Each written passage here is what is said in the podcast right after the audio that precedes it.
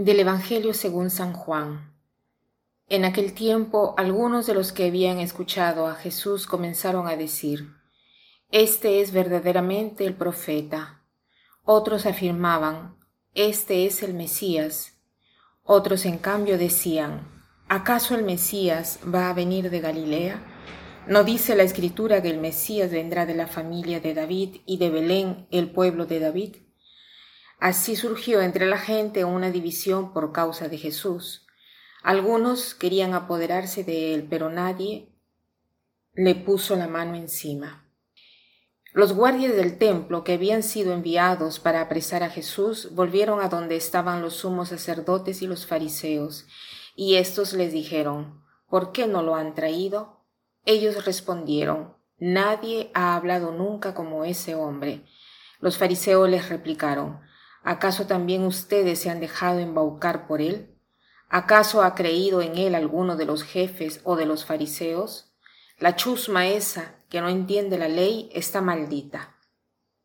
Nicodemo, aquel que había ido en otro tiempo a ver a Jesús y que era fariseo, les dijo, ¿acaso nuestra ley condena a un hombre sin oírlo primero y sin averiguar lo que ha hecho?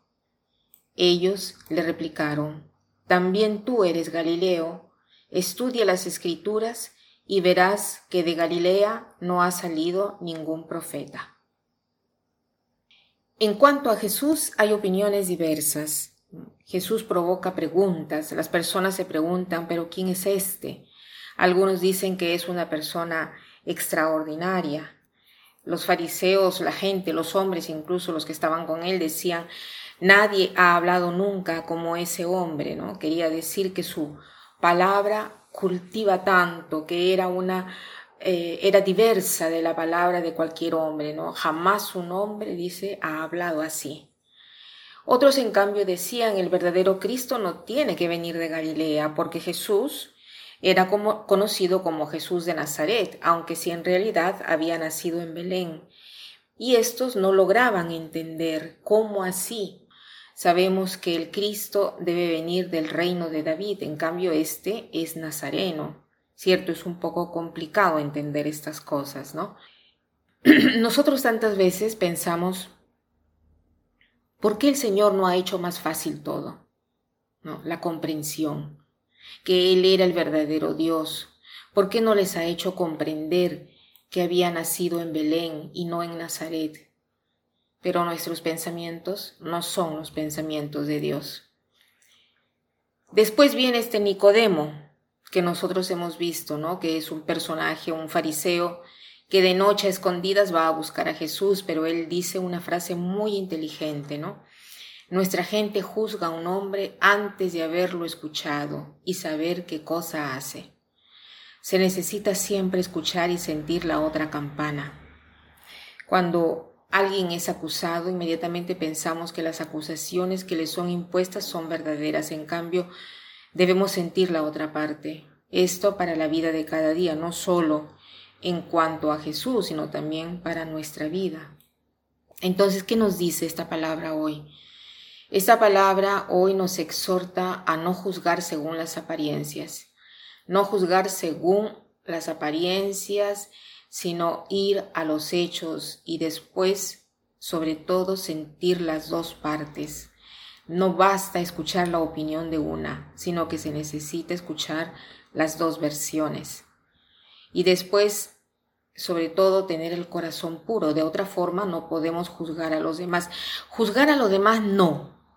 Lo debemos, es, es una cosa que no lo debemos nunca hacer, pero juzgar las situaciones, los hechos, debemos hacerlo, porque tenemos el deber de regularnos, de elegir y debemos saber si hacerlo o no y para tener un recto juicio, ¿no? Preguntémonos qué cosa nos dice la Sagrada Escritura al respecto. ¿no? Por ejemplo, el libro de los Proverbios dice en el capítulo 1, versículo 2 y siguiente, dice, Hijo mío, si recibes mis palabras y sirves con atención mis mandamientos, escuchando a la sabiduría e inclinando el corazón a la inteligencia, si llamas el discernimiento y diriges tu voz a la inteligencia, Si la buscas como la plata y excavas para buscar un tesoro, entonces comprenderás el temor del Señor y encontrarás la ciencia de Dios. El Señor en efecto da la sabiduría, de su boca provienen la ciencia y la inteligencia. Nosotros tenemos aquí una llave para juzgar no a las personas, sino a los hechos. Aprendámonos este versículo, busquemos en la Biblia, sobre todo para aprender a leer estos libros que son uno más bello del otro. Hijo mío, si recibes mis palabras y sirves con atención mis mandamientos, escuchando a la sabiduría e inclinando el corazón a la inteligencia, si llamas al discernimiento y diriges tu voz a la inteligencia, si la buscas como la plata y excavas como para buscar un tesoro, entonces comprenderás el temor del Señor y encontrarás la ciencia de Dios. El Señor en efecto da la sabiduría de su boca, da la sabiduría y de su boca provienen la ciencia y la inteligencia. Hoy meditemos estos versículos, hagámoslo nuestros y tendremos un juicio que viene de Dios, jamás de las personas, sino siempre sobre los hechos y sobre las situaciones para poder vivir y tomar decisiones justas según el corazón de Dios. Que pasen un buen día.